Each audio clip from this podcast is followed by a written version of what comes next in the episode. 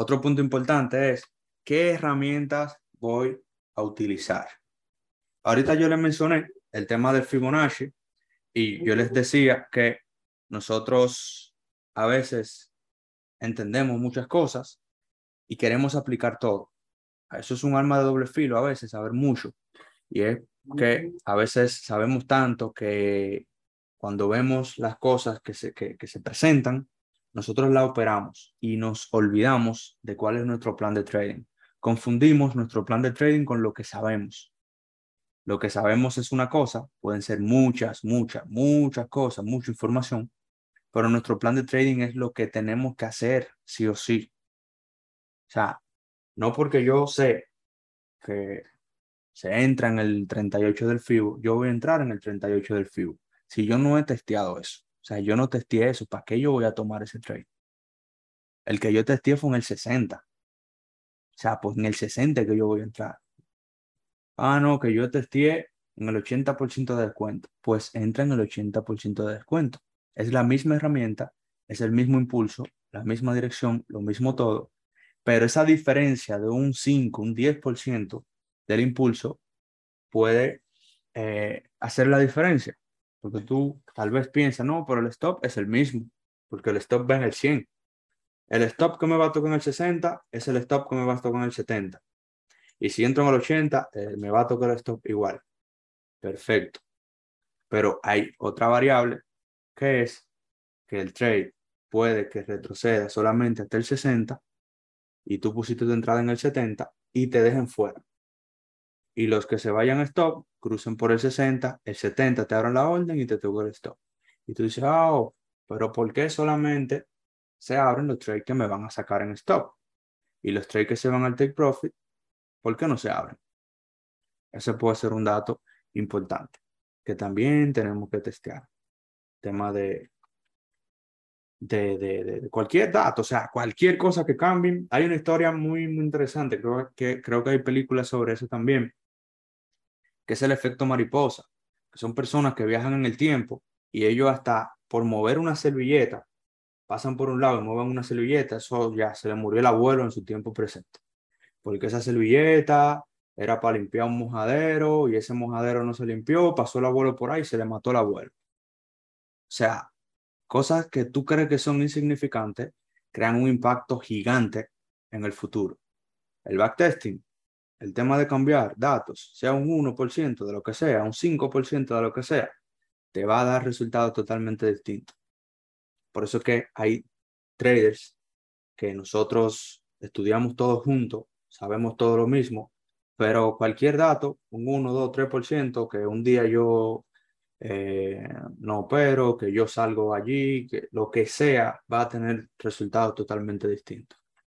Entonces, otro dato de suma importancia es, ¿usaré parciales o no usaré parciales? Si lo usaré, ¿cuándo voy a usar los parciales? Eso es otro dato también que le daña los datos al trader, los resultados. Y les voy a poner un ejemplo. Hay dos traders, trader A y trader B. El trader A dice, yo no voy a tomar eh, parciales, voy a cerrar todos mis trades en 1-3. Está el trader B, que opera de, igual forma, tiene los mismos conocimientos, van a entrar juntos los dos, el stop en el mismo lado, pero este trader dice, yo voy a poner mi stop, mi, mi take profit, perdón, en 1.10 y voy a ir cerrando parciales. Perfecto. Entran en un trade, el trade llega a 1.3, el trader A aseguró 3% y se salió de esa posición. Entonces, el trader eh, B va por el 1.3 y cierra el 50% y el trade se le devuelve break-even. El trader A tiene un 3% arriba, el trader B tiene un 1.5. Y pasa lo mismo, lo mismo, lo mismo. A la larga, el trader A cerrando con un, un porcentaje menor al de la proyección, porque el otro siempre está buscando con 1.10, con 1.8 y va cerrando parciales en 1.1, en 1.2, en 1.3, a veces te cierra el 50% en 1.4 y asegura un 2%. Y el trade se le devuelve break-even. se está engañando a sí mismo y está engañando al cerebro y está confundiendo tener una buena proyección con asegurar dinero y con hacer dinero. Entonces, hay que tener mucho cuidado también con el tema de los parciales. Yo me di cuenta en mi backtesting, yo, yo era de los traders que refinaba mucho y yo podía tomarte un trade hasta 1.50. Pero ¿con qué frecuencia yo tomaba ese trade 1.50? Era muy rara vez que yo tomaba ese trade 1.50 o 1.20. Entonces yo tenía un porcentaje de acierto muy bajo. Yo perdía muchos trades. Cuando ganaba, recuperaba y me quedaban algunos profits. Pero volvía a una racha muy larga de pérdidas y mi cuenta no avanzaba. Entonces, haciendo backtesting para mejorar eso. El, el backtesting inicialmente, el objetivo inicial de yo hacer ese backtesting era yo aumentar mi porcentaje de acierto, pero manteniendo mi riesgo-beneficio alto, extremo. Decía, si yo agarro dos trades 1.50 a la semana, voy a duplicar la cuenta semanal con un 2% de riesgo. Y yo, uff, eso se puede, porque yo ya he tomado trade 1.50, entonces eso es posible. Déjame ver cómo hacerlo frecuente. Y haciendo eso me di cuenta que yo iba a ganar más dinero cerrando los trades rápido, cerrándolo en 1.3, cerrándolo en un, 1.2 y sin cerrar parciales. Porque muchos de esos trades yo cerraba, eh, cuando iba por un 1.5, cerraba el 50%, nada más aseguraba 2.5 y el trade se me devolvía. Yo perdía mi tiempo, o sea, yo debí cerrar eso en 2.5 y ya, completo. Entonces dije, ok, cuando llegue 1.3, que se cierre completa la posición. Y ya, simplifiqué mi trading y mi cuenta crece, crece mucho más de esa forma. Entonces, el tema de los parciales es sumamente importante. Entonces, otro dato de nuestro plan de trading que nosotros tenemos que tomar en cuenta es cuando yo voy a poner mi break-even. Eso va mucho con el punto anterior de, de los parciales y es que cuando yo voy a poner el break-even. Hay traders que cuando el trade va uno a uno, ponen break-even. Pero dependiendo de la metodología de esa persona, eso puede que funcione y puede que no funcione. Pero eso tú lo vas a descubrir haciendo backtesting. Porque yo no te puedo decir, ah, no, mira, que si yo opero con medias móviles, yo voy a poner el break-even según vaya subiendo la media móvil. Si estoy en una compra y la media móvil va subiendo, pues yo voy subiendo mi break-even. Porque eso no le va a funcionar al trader que opera estructura.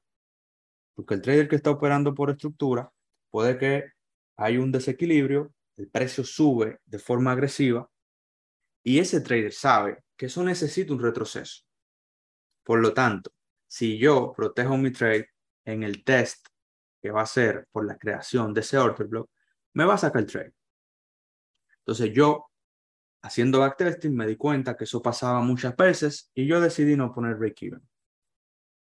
Luego, sigo testeando, testeando y me di cuenta de que el break-even debo ponerlo luego de que se testea la zona. Porque mi entrada, cuando se va a favor, crea un vacío. Cuando la testea es donde yo debo poner mi break-even. Eso lo descubrí yo haciendo backtesting. Y eso también sumo a mi, a mi estrategia, a mis resultados de forma positiva. Porque antes yo, sin saber lo que estaba haciendo, me decían, es mejor un break-even a que me sacan el stop. Y igual, lo que le decía, de forma simple y lógica, si tú le preguntas a alguien que tú prefieres un stop o un break-even, obviamente te van a decir break-even, pero hay más datos que no te están diciendo. Y yo te puedo decir, ¿qué tú prefieres? ¿Un stop? ¿Un break-even? ¿O esperar un poquito el test y luego conseguir muchos take profit? Ahí me va a decir tú lo del take profit. Pero ¿cómo tú sabes?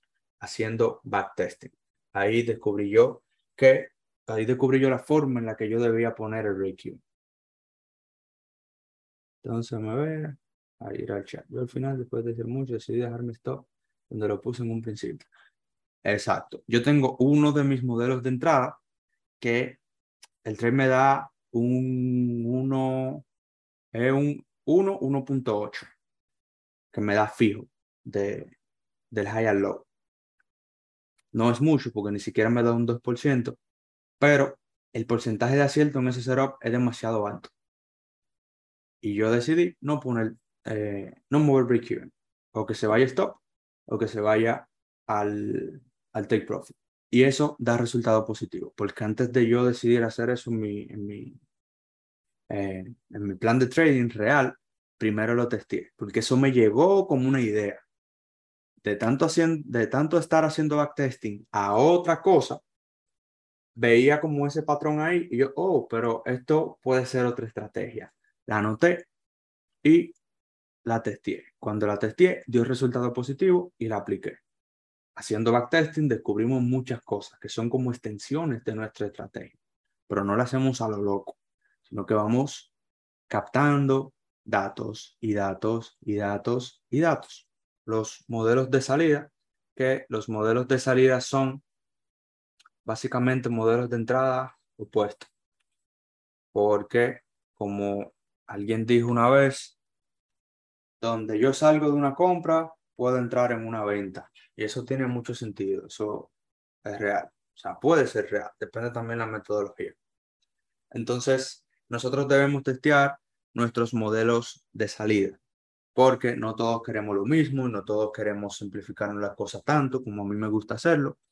Y hay otros traders que dicen, ya yo tengo un buen plan de trading, tengo buenas entradas, pero siento que puedo aprovechar mejor eh, los beneficios dejando correr los trades.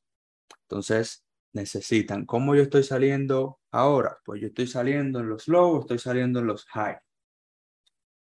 Puede que yo agarre y diga, ok, en el high o en el low, yo le voy a dar un 20% eh, más de margen, por ejemplo. Y así yo puedo aumentar mi riesgo-beneficio. Voy y lo testeo y me doy cuenta de que todos los trades que yo salía justo en el high o en el low me daban un poquito más, que era ese 20%, ese 10%. Entonces ahora tengo el mismo porcentaje de acierto, pero con un riesgo-beneficio mayor, lo que hizo que se aumentara mi, eh, mi beneficio. Igual, eso como puede ser positivo, puede ser negativo.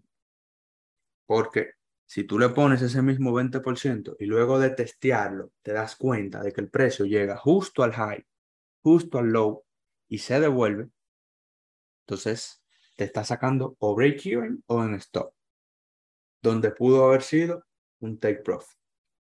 Y esos datos son lo que te van a decir a ti realmente dónde salgo, dónde entro y cómo hacerlo, cómo manejar el trade, cómo todo, o sea, todo lo que tú necesitas está en tu plan de trading. Pero un plan de trading no es que tú dijiste, esto tiene sentido, tú me lo enseñaron, lo escribí y vamos para el mercado real. Porque créanme, lo que ustedes creen que tiene sentido, no tiene sentido en el mercado real. Tienen que testearlo,